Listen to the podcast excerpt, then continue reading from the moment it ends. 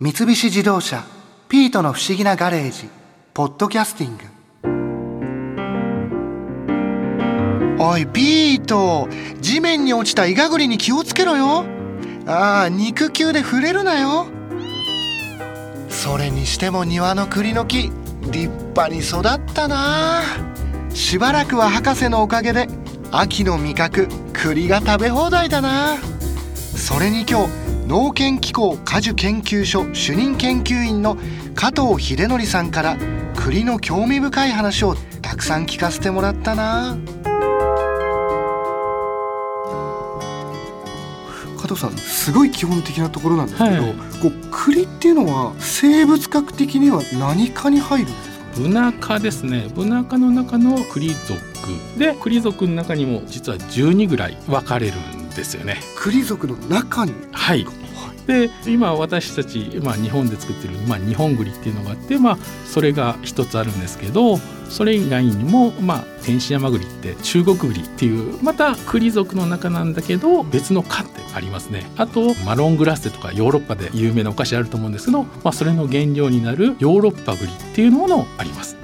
まあ、あともう一つ食用のものとしてはアメリカ栗っていうのもあるんですけど、まあ、この4つが食べられる栗っていうことがあるんですけど、まあ、じゃあ食べられる栗としては日本中国ヨーロッパアメリカそうですね。この4つ。4つだけですね。これちなみにやっぱり4つとも味が違ったりするんですか？まあ、栗は栗なんですけど、ね、日本栗の特徴としては栗が大きくてちょっと粘質ベタベタするっていう特徴を持ちますね。粘質っていうんですね、はい、あともう一つあの粉っぽいということで噴出っていうのもあるんですけどそのヨーロッパとか中国っていうのは噴出あの天使山栗とか食べたらポロポロ。日本のやつを食べたら中国栗ほど粉っぽくないと思うんですよね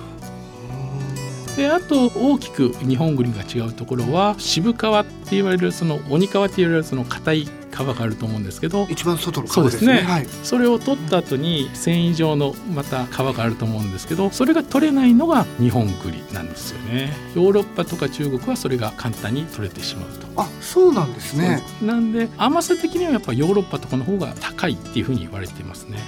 そうか味の違いもやっぱり多少はある。ありますねまあ、ただ日本栗の良さは大きいっていうのはすごいやっぱ魅力的なんで大きさで言えばもう他のものに比べて日本栗は断然大きくて見栄えはいいですね。そんなにやっぱり違うんですね。違いますね意外と。あのまあ多分天使山栗意外と輸入されるものは大きいものを選抜されてるかもしれないですけどそれと比べてもやっぱり普通スーパーとかで言われてる日本の栗に比べるとやっぱ小さいと思いますね。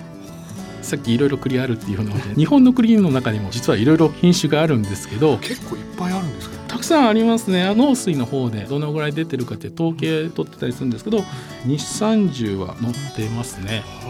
えそれは違いはあるわけなんですそうですね。見た目で意外と違ってたりするあの利平栗とかっていうのはちょっとずんぐりむっくりしてて大きい利平栗、えー、そうですね。あの見た目若干違ったりあとは食べてみるとやっぱり違いはわかるかもしれないですね、まあ、ただ栗も品種というよりかは逆に地域の名前どこそこの栗っていう風な扱いの方が身近に感じるのかもしれないですね。やっぱ丹波栗とか丹波地方で採れた栗なんですけど、まあ、そういう風な丹波の栗みたいなそういう風な捉え方が意外と多いんじゃないかと思いますね。長野の小布施もそうですね。栗は有名なんそうですね。はいはい。そうですね。小布施とか昔まあよく使われて今どちらかといえばまあ生産量としてはやっぱそういうふうなところは少なくて、まあ、今で言えば一番多いところは茨城県なんですけどあと熊本とか。茨城が一番多くて次が熊本なんですそうですね。ちなみに茨城で取れるっていう栗っていうのは茨城で取れるものが品種はそこだけっていうことになるんですか？いやそんなことはないんですね。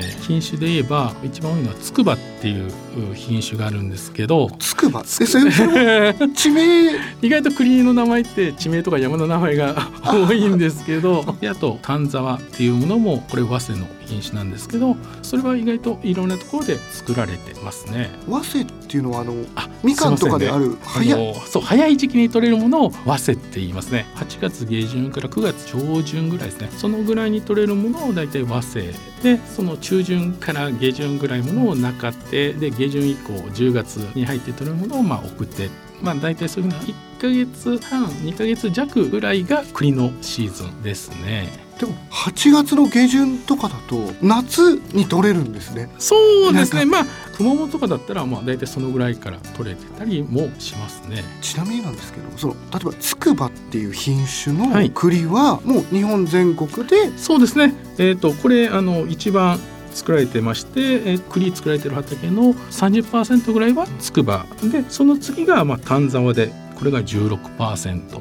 ぐらい作られてますね。例えばこれはこの品種ですよっていう感じで栗って売ってるんですいや多くのところはもう多分栗っていうもう全部まとめてっていう感じですね。ただ今までそういうふうな品種っていう概念はなかったかもしれないですけどちょうどまあ平成19年2007年になるんですけど、まあ、うちの方でポロタンっていう品種を育成しまして。ポロタン？そうなんです。あの、変わった今まで筑波とか 丹沢とかっていう名前にしろなんかちょっとポップな。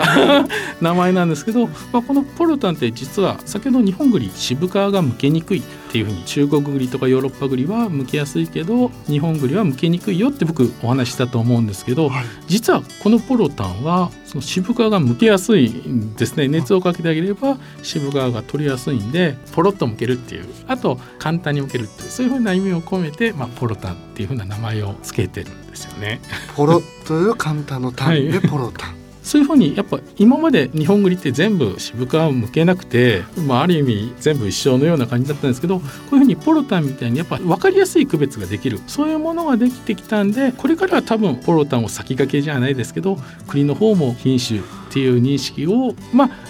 今までもされてた人はされてたと思うんですけど一般の人も栗って品種あるんだみたいなことが分かってもらえるんじゃないかなと、まあ、そういう意味ではポロタンそういうふうな意識改革をするためにも重要な役を担ってくれるんじゃないかなちょっと期待してますね。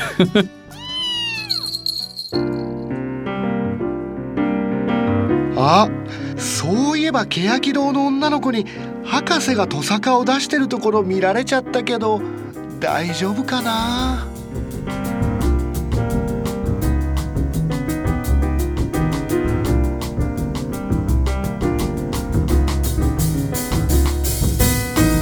三菱自動車ピートの不思議なガレージポッドキャスティング。このお話はドライブアットアース三菱自動車がお送りしました。